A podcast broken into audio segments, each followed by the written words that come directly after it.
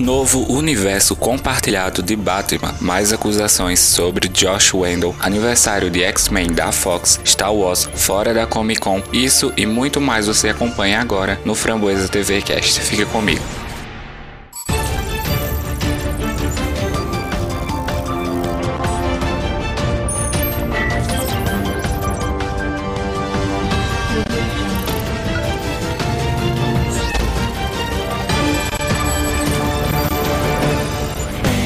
Pessoal, tudo bom com vocês? Sejam bem-vindos a mais um episódio aqui do Framboesa TV Cast, mais especificamente o Framboesa News, onde eu trago várias notícias relacionadas ao cinema que passaram aí durante a semana. Faço um compilado e trago aqui um resumo para você ficar bem informado de tudo que tá acontecendo. Apesar aí da gente estar tá nessa quarentena, os estúdios, as empresas aí estão a todo vapor nas pré-produções aí de suas produções que virão pela frente. Se você ainda não segue aqui o Framboesa TV Cast, comece a seguir para você já ficar informado aí quando vai sair episódios novos. Também vai lá no Instagram e me segue também framboesa.tv que você vai receber lá informações que depois elas vão vir aqui para o Framboesa TV Cast. E agora a gente também vai ter um canal no YouTube onde os episódios vão sair um dia depois de sair o episódio aqui na plataforma do Spotify ou do podcast, Google Podcast. Então também vai ter lá no YouTube para você escutar o podcast por lá. Já se inscreve, já deixa seu curtida. Se você tá ouvindo pelo YouTube também, deixa sua curtida, se inscreve no canal e compartilha também com seus amigos.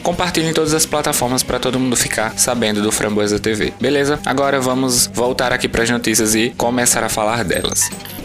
Recentemente foi relatado que o diretor e co-roteirista de The Batman, Matthew Reeves, se uniria ao criador Terence Winter para liderar uma série sobre o departamento de polícia de Gotham City no HBO Max. Essa série pode ser baseada em Gotham Central, que é uma série de quadrinhos da DC Comics. No entanto, parece que a série começará um universo compartilhado aí que vai ser centrado no Batman. Atualmente não se sabe quais outros personagens vão estar relacionados aí ao Batman que vão receber aí essa adaptação para essa série. Essa não é a primeira vez que um spin-off relacionado ao Batman foi criado aí, foi proposto. No ano passado foi relatado aí que a Warner Bros. e a DC Filmes acreditavam que se o filme fosse bem sucedido, poderia dar lugar aí a vários filmes e spin-offs baseado aí nos vilões que vão aparecer no filme de The Batman. De acordo aí com um repórter do Variety, que é um, um, um site americano, Justin Crow, a série explorará aí as origens de Gotham, oferecendo aí uma visão de como ela se tornou uma metrópole corrupta e dominada dominada pela criminalidade. A gente percebe muito bem isso lá no filme do Coringa, do Joaquim Phoenix, que a cidade de Gotham ela é meio perdida da vida. O novo filme aí, o The Batman, do Robert Pattinson, vai trazer vários personagens aí, vários vilões do universo Batman, incluindo aí, deve trazer um novo Coringa, Pinguim, a Mulher Gato, então tem uma gama de personagens aí que podem ir parar nessa série e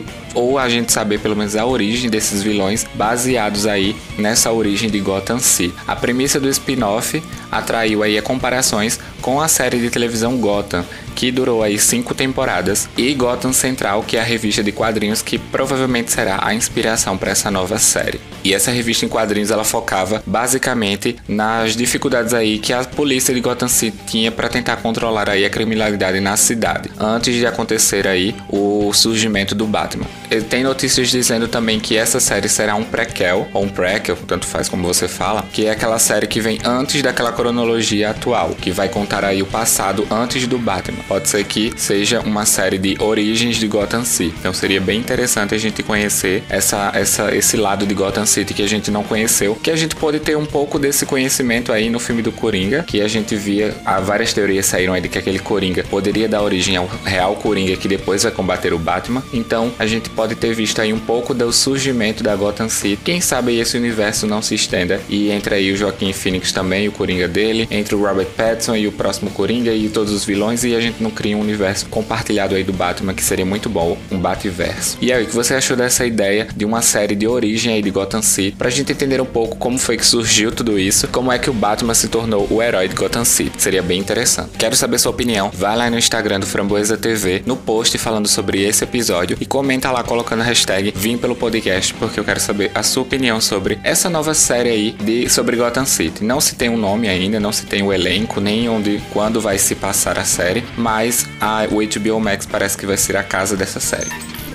E mudando agora um pouco de streamer, saindo do HBO Max e falando da agora da Netflix, o site Inverse, ele conversou com o Malerma, que é o escritor de Bird Box, sobre seu novo romance. E o autor deixou aí escapar que a Netflix está atualmente em desenvolvimento de uma sequência de Bird Box 2. O autor ele não diz muito sobre isso, não fala muito, não se estende falando sobre isso, mas considerando que ele está promovendo aí o seu novo romance, é provável aí uma aposta em dizer que o trabalho dele vai ser uma inspiração para o segundo filme da franquia Bird Box, que fez um grande sucesso aí para Netflix. Ele falou o seguinte nessa entrevista, abre aspas, não posso dizer muito, mas posso dizer que está em desenvolvimento. Às vezes é estranho todo esse segredo, fecha aspas. A Netflix não fez nenhum anúncio ainda oficial sobre Bird Box, mas o início do desenvolvimento, relatado aí pelo autor Malerman, poderia motivar o serviço de streaming a fazer uma declaração em breve. A gente sabe que a Netflix geralmente só lança trailers, só lança assim informações sobre os filmes, sobre as séries deles perto do lançamento. Então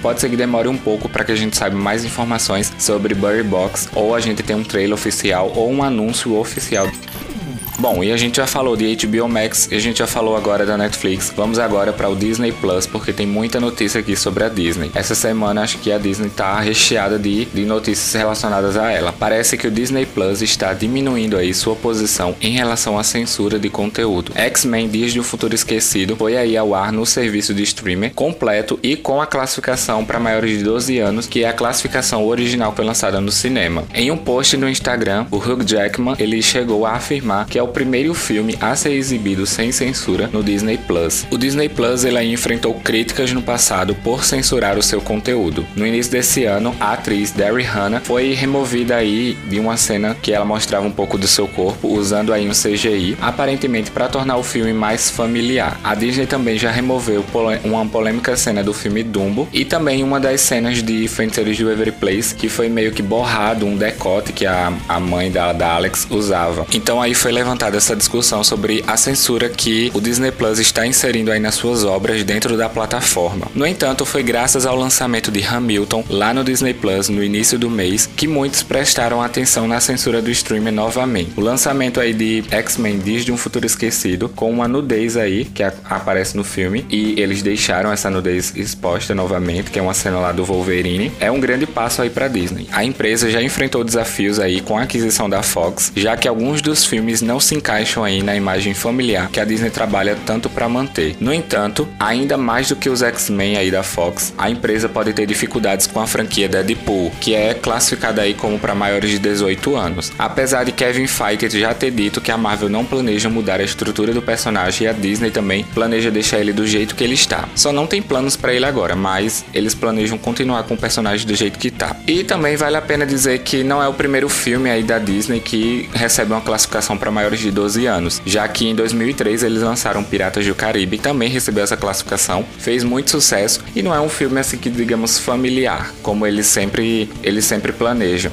Então, esses filmes assim para maiores de 12 anos, algo assim, não está muito longe aí de estar perto dos filmes que a Disney já lançou.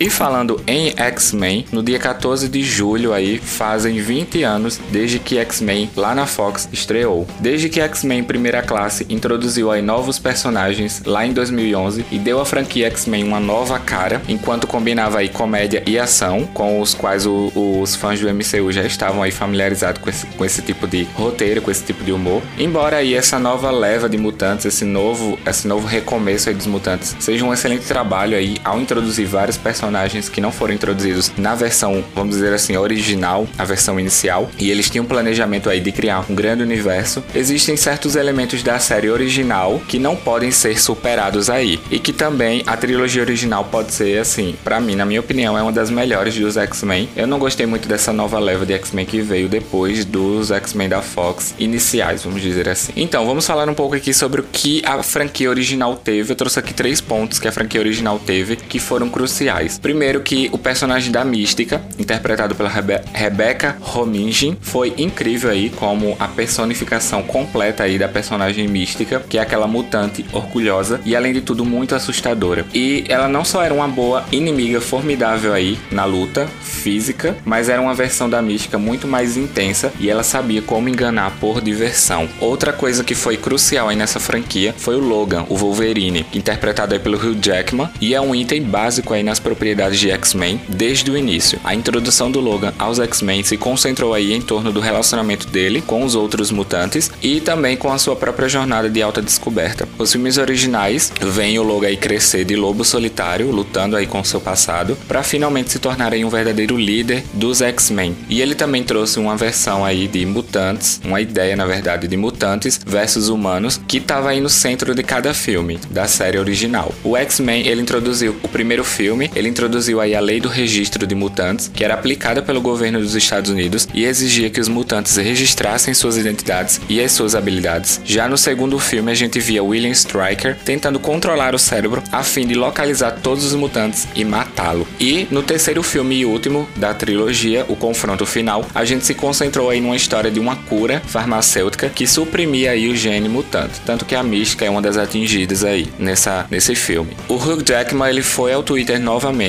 e agora ele postou um vídeo sobre os bastidores e na época que ele fazia lá o Wolverine, ele postou aí um vídeo para comemorar os 20 anos. O vídeo apresenta um é um, é um clipe rapidinho dele lutando com um personagem de figurinha de ação dele. Eles estão lá no meio das gravações e alguém vem e mexe o bonequinho e eles ficam meio que lutando. E ele também escreveu uma legenda, abre aspas. Então, aqui está a coisa. Quando o estúdio ligou e perguntou se eu poderia entrar em forma para interpretar o Wolverine em três semanas, eu poderia ter prometido demais. Mas vocês também não? Aniversário do X-Men, hashtag X-Men, hashtag 20, fecha aspas. O filme original dos X-Men, dirigido por Brian Singer, foi lançado nos anos 2000 e marcou o primeiro filme em que Jackman assumiu aí o papel de Logan. Depois ele veio nas franquias seguintes e continuou sendo o personagem Logan por muito tempo, até ter um filme solo aí dele, que foi um grande sucesso. A franquia X-Men foi concluída no ano passado com o lançamento de Fênix Negra, que não foi um grande sucesso assim, meio que teve fim, deixou um fim aí na franquia X-Men, ia ser um fim com novos mutantes, mas aí houve aquela compra da Disney pela Fox, então Novos Mutantes agora deixou para ser lançado pela Disney. Os direitos foram adquiridos pela Disney e os filmes estão,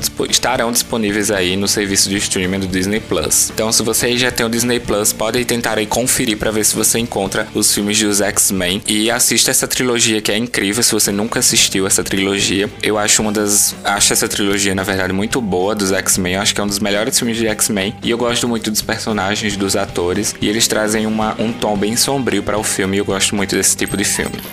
E agora eu trago uma pergunta para você. Você já pensou qual o problema real que a Dory tem? Essa perca de memória que ela tem? Qual seria essa, esse problema na vida real? Bom, a gente sabe que em Procurando Nemo e em Procurando Dory, a Dory ela tem esse problema de memória que serve bem como um alívio cômico, como o humor do filme na maioria das vezes. E o segundo diretor aí, Andrew Staton, ele disse que essa, esse problema da Dory foi inspirado aí em uma crença comum, que já foi provada que não é verdade, de que um peixe dourado tem apenas 5 segundos de memória. No entanto, alguns especialistas apontaram as semelhanças entre os sintomas de Dory e uma condição chamada de amnésia anterrógrada ou, ou retógrada, alguma coisa assim. Essa amnésia pode ser causada por uma lesão ou uma doença que danifica as partes do cérebro responsável pela formação de memórias. Aqueles que sofrem de amnésia anterrógrada têm dificuldades de criar novas memórias e aprender novas informações, mas podem aí guardar memórias de longo prazo, como as da infância. E se você tentar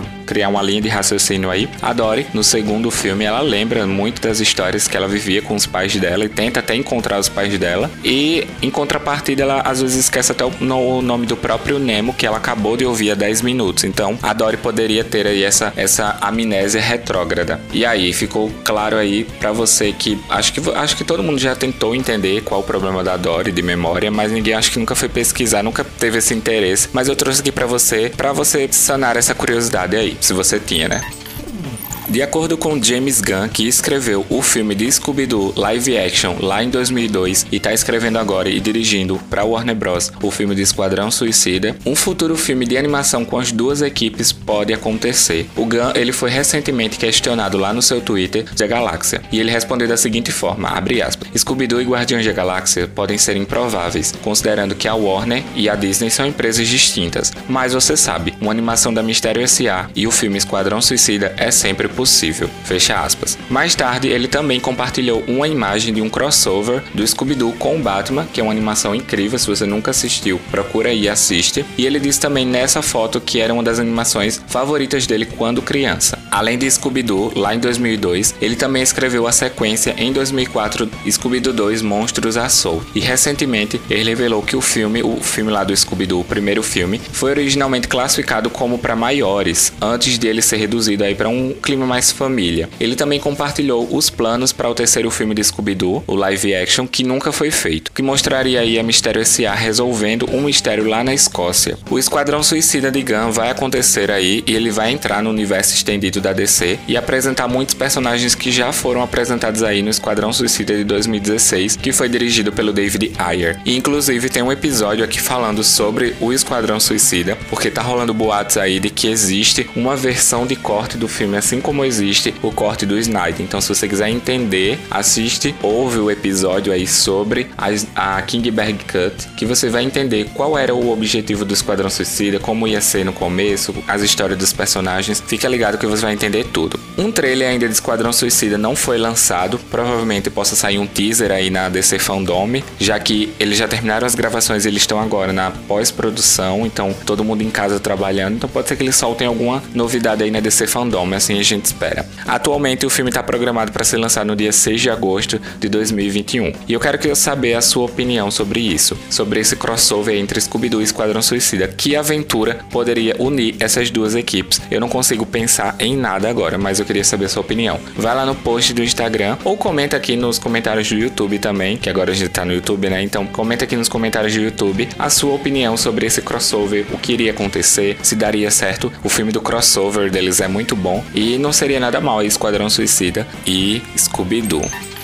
E agora, falando aqui de uma notícia que não é tão legal assim, que a ex-estrela de Glee aí, Naya Rivera, foi encontrada morta cinco dias após o desaparecimento. A atriz é porto-riquenha, afro-americana e alemã, nasceu aí em Valência, na Califórnia, no dia 12 de janeiro de 1987 e entrou aí pro show business quando ainda era jovem. Ela conseguiu seu primeiro papel de TV em The Royal Family com apenas 4 anos. No entanto, Rivera era mais conhecida aí por seu papel em Glee como Santana. Ela foi aí aclamada e reverenciada, tornando aí até uma das personagens principais por sua poderosa voz de cantora e retratou aí com sinceridade a, sua, a jornada aí da sua personagem. Rivera, ela desapareceu aí no dia 8 de julho durante um passeio de barco com o filho. Antes do incidente, ela havia postado uma foto dela e do, e do menininho de 4 anos com a legenda apenas nós dois. Rivera, ela alugou um barco aí e os dois atravessaram um, um lago para passar um dia de mãe e filho juntos. No entanto, o filho de Rivera foi encontrado sozinho no barco naquela tarde e Rivera não estava ali por perto, não estava no local. O menininho ele foi interrogado aí pela polícia e explicou que a sua mãe tinha ido nadar e quando ele se virou, ela, ele não conseguia mais vê-la.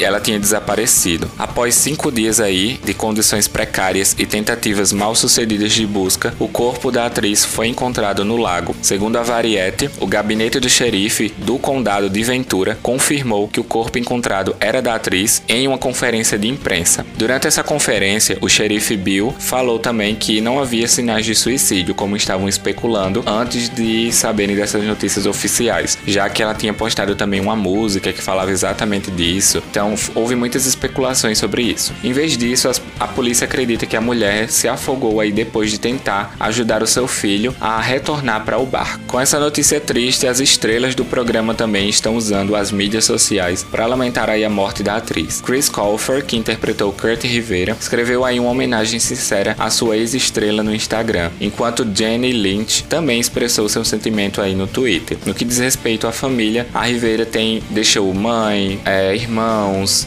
e inclusive deixou o filhinho dela, Josie, de 4 anos. E o mais curioso e que rolou aí na, na internet é as teorias que rodam em torno aí da série Glee, já que ela é o terceiro membro do elenco a falecer em uma idade devastadoramente jovem. O primeiro foi Monter, que interpretou aí o Finn. Ele havia. É, ele teve uma overdose aí de drogas aos 31 anos. E o segundo foi Mark, que interpretou o Puck, que cometeu suicídio aos 35. No entanto, Rivera aí vai ser lembrada para sempre como uma heroína, pois ela passou o último momento da sua vida, o seu último suspiro, salvando a vida do seu filho. E o que eu desejo aqui é meus pêsames à, à família e que Deus conforte o coração de todos, porque nessas horas, gente, nessas horas a gente não tem como ajudar, infelizmente. E que o filhinho dela também fique bem, cresça saudável, cresça feliz, sabendo que sua mãe aí fez de tudo para salvar ele e que ela tá vendo ele de algum lugar melhor aí e vendo eles crescer e ser feliz. Infelizmente para uma criança não é uma notícia tão boa assim de falar que a mãe faleceu, mas infelizmente houve isso acontecido.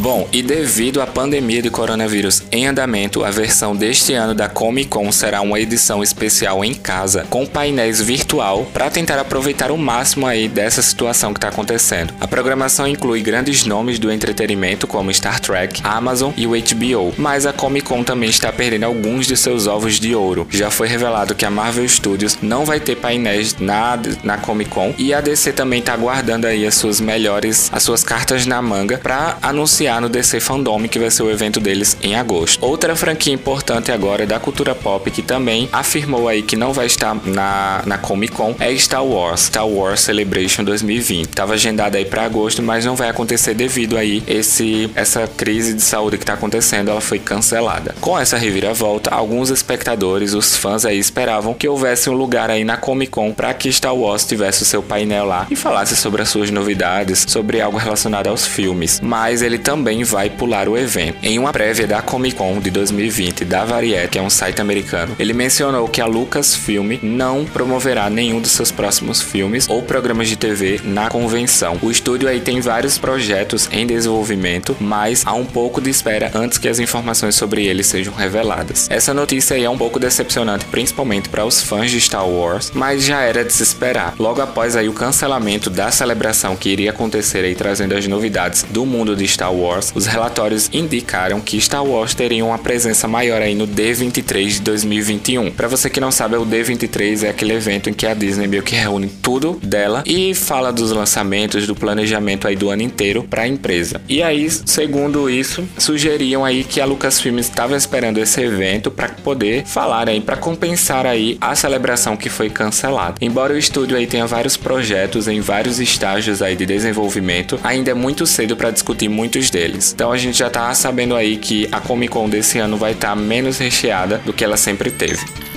E, durante uma entrevista ao Entertainment Tonight, Giancarlo Esposito comentou rumores recentes de que ele estava negociando aí um papel em uma produção da Marvel Studios. Embora esses rumores não pareçam ver, o ator disse que gostaria de ter estúdio. Ele falou o seguinte nessa entrevista, abre aspas: "Bem, tem havido todos esses rumores sobre estar com a Marvel. Quero trabalhar com esses caras. Eu acho que o mundo da Marvel seria provavelmente o próximo passo para mim." Fecha aspas. O Esposito certamente já desempenhou ali papéis muito importantes e projetos de alto nível, ultimamente ele está inserido aí. Ele está fazendo agora papel em Mandalorian e está se preparando aí para sua segunda temporada. E ele também participa de Better Call que vai ao ar aí na sua sexta e última temporada. E ele também aparece como Stan Edgar no The Boys da Amazon Prime. E também depois de várias notícias aí falando que os, os atores da Marvel sempre estão muito felizes em trabalhar com o estúdio, pode ser que muitos atores tenham essa visão de que a Marvel sempre vai ser um pontapé aí para eles irem trabalhar, eles sempre vão ter esse desejo de querer se tornar um herói, um vilão, quer que seja, mas eles acho que eles gostam muito, vão querer muito em tentar entrar aí no MCU e fazer sucesso junto com o universo compartilhado.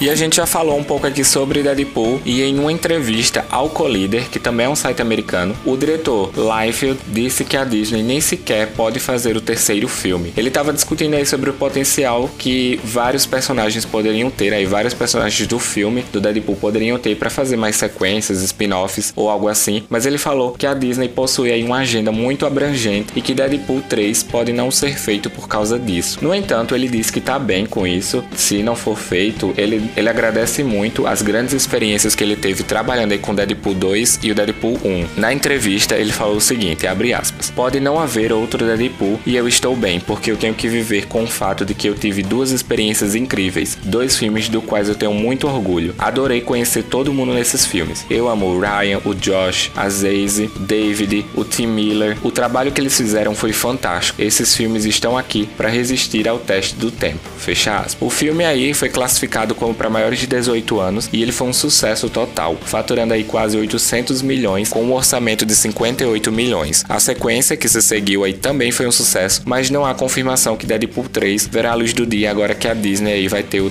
detém aí os direitos do personagem. Como a gente já falou, o Deadpool é um personagem que não se encaixa tanto aí nos padrões Disney família. Então eles podem estar tá querendo aí tentar reajustar ele, mas já foi avisado que ele não vai ser mudado. Mas como a gente viu o planejamento da fase 4 da Marvel, isso não inclui nem X-Men, nem Quarteto Fantástico e nem Deadpool que vem aí da Fox. Pode ser que eles entrem aí na fase 5, 6, no, a gente não sabe ainda, já que até o calendário da Marvel foi completamente mudado devido aí à pandemia de Covid-19. Então, o que a gente tem que fazer é apenas esperar mais informações, mas aí o diretor confessa que provavelmente não deve chegar um Deadpool 3 aí tão cedo.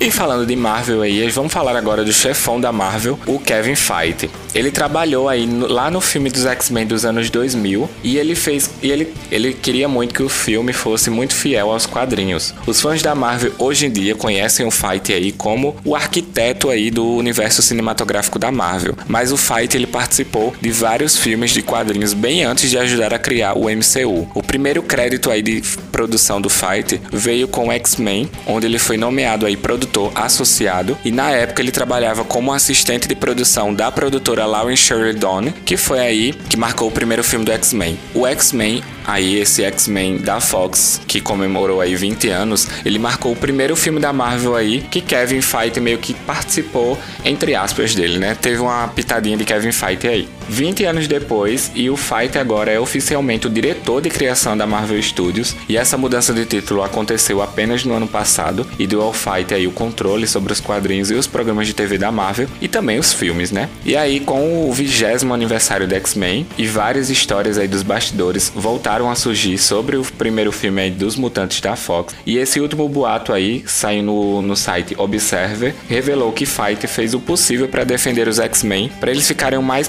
preciso possível dos quadrinhos. O produtor executivo Ralph Winter compartilhou aí que a Fox queria garantir que os X-Men atraíssem um público em geral o maior possível, que levou algumas hesitações em manter as coisas próximas ao material de origem. E ele explicou o seguinte, aspas, houve uma contrariedade em ser fiel aos quadrinhos. O Kevin, que era assistente de produção, estava lá no meio de tudo isso. Ele tinha uma voz tão grande naquela época, mas foi cuidadoso e fiel com os personagens e nos lembrou: Ei, você pode fazer isso, mas é aqui que o personagem veio. Aqui é onde seus poderes começaram, portanto tenha isso em mente ao fazer isso. Fecha aspas. As contribuições de Fight aí foram o que levou a receber o crédito aí de associado ao produtor e também abriram um caminho para ele assumir um papel maior em futuros projetos da Marvel. Isso também explica por que o MCU é tão bem sucedido, porque o Fight ele conhece o material de origem e ele conhece a importância disso. E ele também mantém em mente a, de ficar supervisionando todo o projeto, cada projeto que é lançado, ele sempre está lá supervisionando, e isso é muito importante. E é uma coisa que falta muito para a DC, não sei se é a DC ou se é a Warner em específico, que tem que ter pessoas capacitadas para estar tá ali atrás do filme, para saber tudo que está acontecendo, cada passo que o filme está dando, para sair uma coisa certa, né, galera? Porque a gente viu que a DC tava só errando, só errando. Inclusive a Snyder Cut é uma prova disso, né? Então é bom que a DC, a Warner aprenda aí observando aí os seus concorrentes.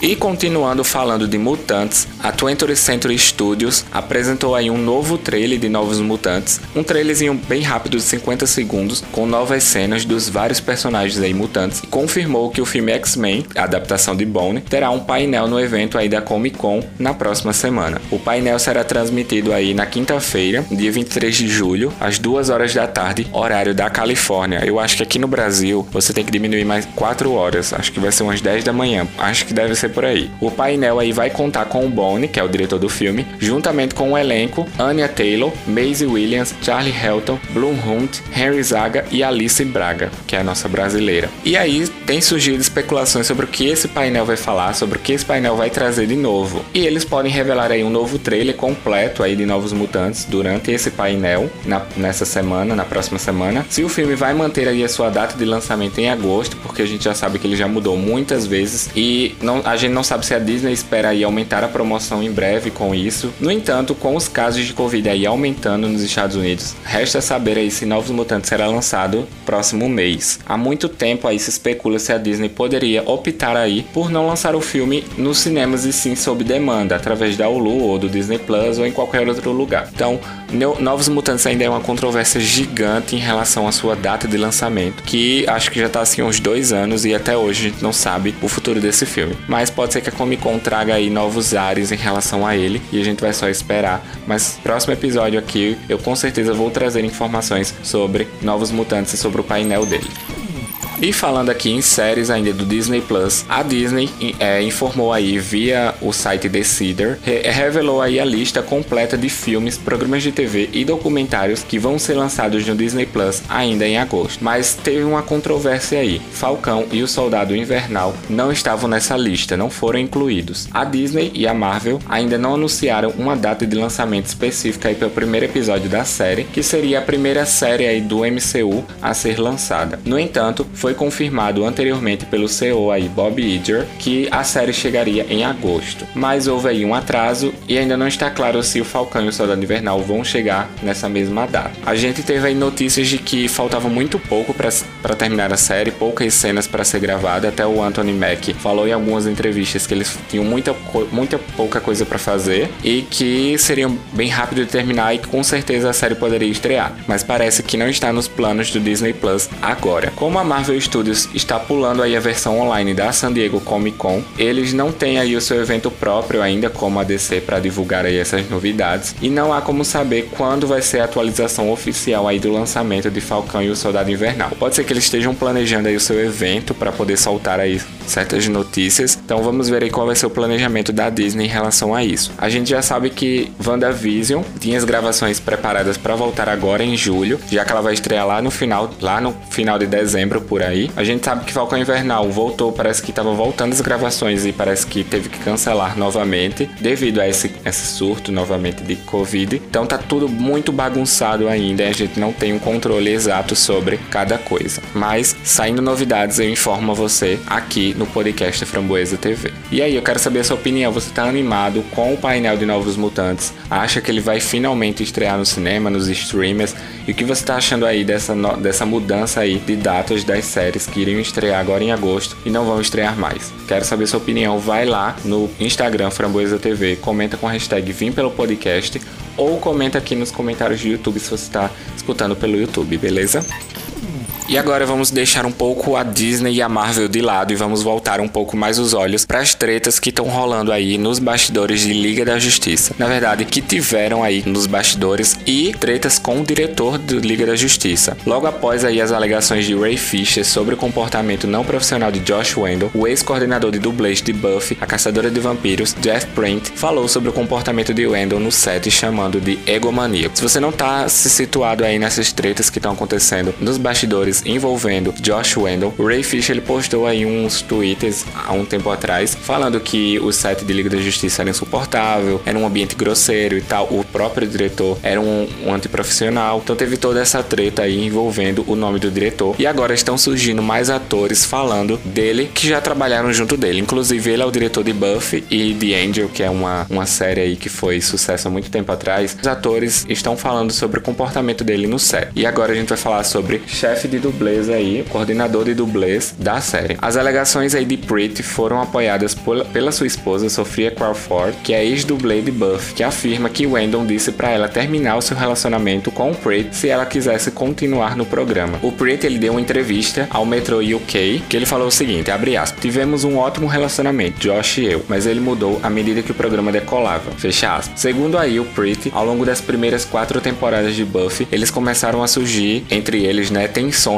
e não só com ele, mas com outros membros da equipe também, incluindo com o próprio showrunner, o Josh Wendell. O Pretty ele deixou o programa antes da sua quinta temporada e ele disse, aspas, na quarta temporada eu estava cansado e disse a eles que iria dirigir a Second United, outra série. Os produtores me disseram que John reagiu como se eu tivesse tendo um caso ou algo pelas costas, fecha aspas. E o Wendell, o Wendell supostamente pediu a Crawford, que é a esposa do Pretty, permanecesse sob uma condição, que ela terminasse com o Jeff. A dublê Crawford disse, aspas, fui chamada para um escritório e recebi um ultimato. E eles me disseram, volte ao show, mas você precisa deixar o, De o Jeff. Então, eu basicamente comecei a chorar. Isso é horrível, fecha aspas. O Wendell, ele ainda não respondeu nada disso, não respondeu as acusações do casal, não respondeu as acusações que ele sofreu também do Ray Fisher. Ele também não, não falou sobre as acusações da ex-esposa, que ela fez uma carta aberta para falando do relacionamento deles, que se encerrou, e também de atriz que foi tirada da série porque ela tinha engravidado durante a série. Então o personagem dela meio que foi se perdendo e saiu da série. Então tem várias pessoas aí contra o antiprofissionalismo aí de Josh Wendell. Parece que a fama sobe a cabeça dele e ele não consegue se controlar. E aí, após essas últimas alegações do Pretty e da Crawford, o Ray Fisher ele elogiou os dois no Twitter, agradecendo eles por ter se apresentado aí. Ele disse o seguinte, abre aspas, eu acredito em Jeff Pretty e Sofia Crawford. Obrigado a vocês por se levantarem e se manifestarem, fecha, fecha aspas. Então a gente pode ver aí que o Ray Fisher tá tentando provar aí que o Josh Wendell não é um bom profissional, não é um bom diretor e tá causando aí umas exposições da vida dele, tanto pessoal quanto profissional.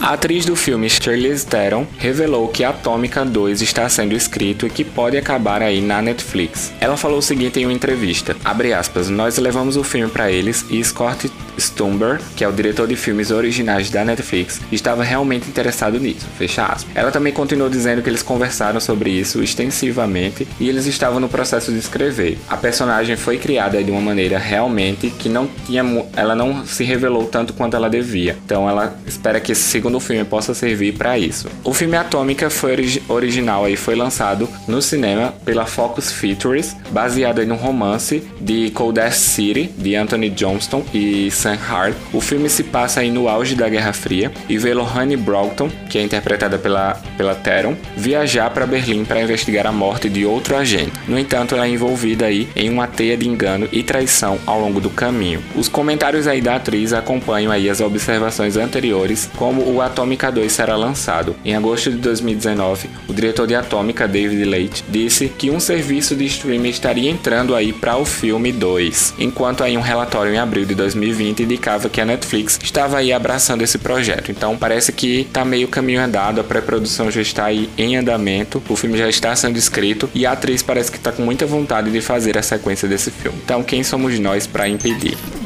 E saiu mais um trailer aí da série Lucifer, da quinta temporada, na verdade, da série, com Tom Ellis de volta aí como personagem Lucifer, que volta pra Terra depois de retomar aí seu papel como rei do submundo por um curto período de tempo. No entanto, é claro que ele não é o mesmo de antes, mas não é porque ele mudou, é porque ele é outro personagem, seu irmão gêmeo Michael. O Michael é um arcanjo, irmão do Lucifer, e no programa Michael é o irmão gêmeo do Lucifer, o que explica porque eles são exatamente iguais. E pior ainda, parece que o Michael tem a intenção de destruir a vida que o Lúcifer construiu para ele na Terra. Mas o Lúcifer não ficará fora do jogo aí por muito tempo, como podemos ver aí no trailer. Se você procurar no YouTube, na Netflix Brasil, você encontra. E eu postei também o trailer lá no Instagram do Framboesa TV, então entra lá rapidinho, procura e assiste. A quinta temporada vai contar aí com a batalha entre os dois irmãos. A quinta temporada vai estrear no dia 21 de agosto na Netflix, que renovou agora recentemente a série para sua sexta e última temporada. Já teve tá, aquela aquela treta lá de que Luz foi, foi cancelado e que não tinha um,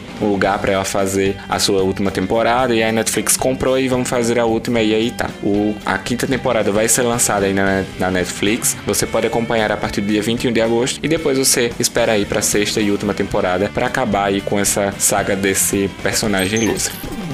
E falando em produções da Netflix, ela lançou agora recentemente um trailer de Project Power, estrelado por Jamie Foxx e Joseph Gordon-Levitt, enquanto eles tentam aí parar a venda ilegal de pílulas que concedem superpoderes aos usuários. Se você quiser também assistir esse trailer, eu postei lá no IGTV do Instagram Framboesa TV, então vai lá seguir para você ficar acompanhando aí sobre as notícias do cinema. Eu posto lá trailers, as notícias relacionadas ao filme. E esse filme eu achei a premissa dele muito interessante e eu quero muito assistir. O trailer traz aí Fox revelando que existe uma pílula super poderosa que concede aí poder, poderes às pessoas por até 5 minutos. Cada poder é único para cada indivíduo e quando vemos tem uma pessoa em chama aí no trailer, outra ganha super força, tem outra pessoa que fica invisível. E aí a gente também descobre outra revelação através desse trailer, que a organização Project Power sequestrou a filha do Fox para produzir essa pílula em massa. A Netflix soltou aí uma sinopse do filme e eu vou ler aqui rapidinho para vocês. Nas ruas de Nova Orleans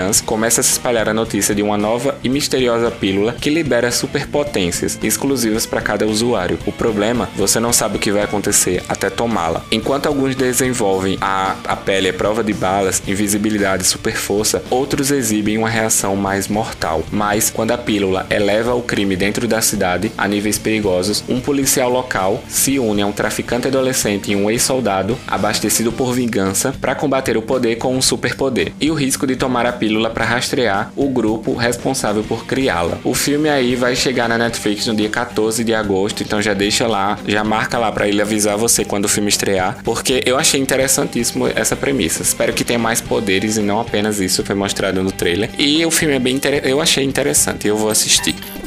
E falando em filme, a gente sabe aí que teve uma notícia recente de que J.J. Abrams poderia estar aí em uma produção do filme Constantine. E agora o diretor que dirigiu aí Kenny Reeves lá no filme de Constantine de 2005, Francis Lawrence, ele disse que falou com a estrela aí de John Wick sobre fazer uma sequência do filme. O thriller sobrenatural que foi adaptado foi uma, um, uma personagem muito diferente dos quadrinhos. Foi um longa de estreia do diretor Lawrence. Ele passou a fazer aí depois o I Am Legend com Will Smith e dirigiu outros três filmes aí de jogos vorazes e um thriller de espionagem aí da Jennifer Lawrence em 2018. E Constantine era um filme de grande orçamento na época, mas ele não foi recebido muito bem por fãs e nem pelos críticos. Agora, o Lawrence ele acrescentou aí um, uma faísquinha, mais faísca na chama e na fogueira que estava acesa sobre o filme do Constantine, dizendo que ele falou com o Reeves e o produtor Akiva Goldsman sobre fazer uma sequência em uma entrevista aí ao Slash filme. Ele disse que todos os três queriam fazer uma sequência de um orçamento menor. Ele continua dizendo que eles falaram sobre isso recentemente. No entanto, ele também reconhece que nem sabe quem é que detém os, os direitos do personagem, mas ele disse que acha que é uma loucura os estúdios não querendo fazer um filme de Constantine com o Kenny Reeves envolvido, já que ele é um personagem aí que tá muito em alta, ele é um, um ator que tá muito em alta aí nos filmes. Seria uma boa, uma boa sacada colocar ele aí na, estampado na capa desse filme. A versão para TV e foi cancelada após uma temporada,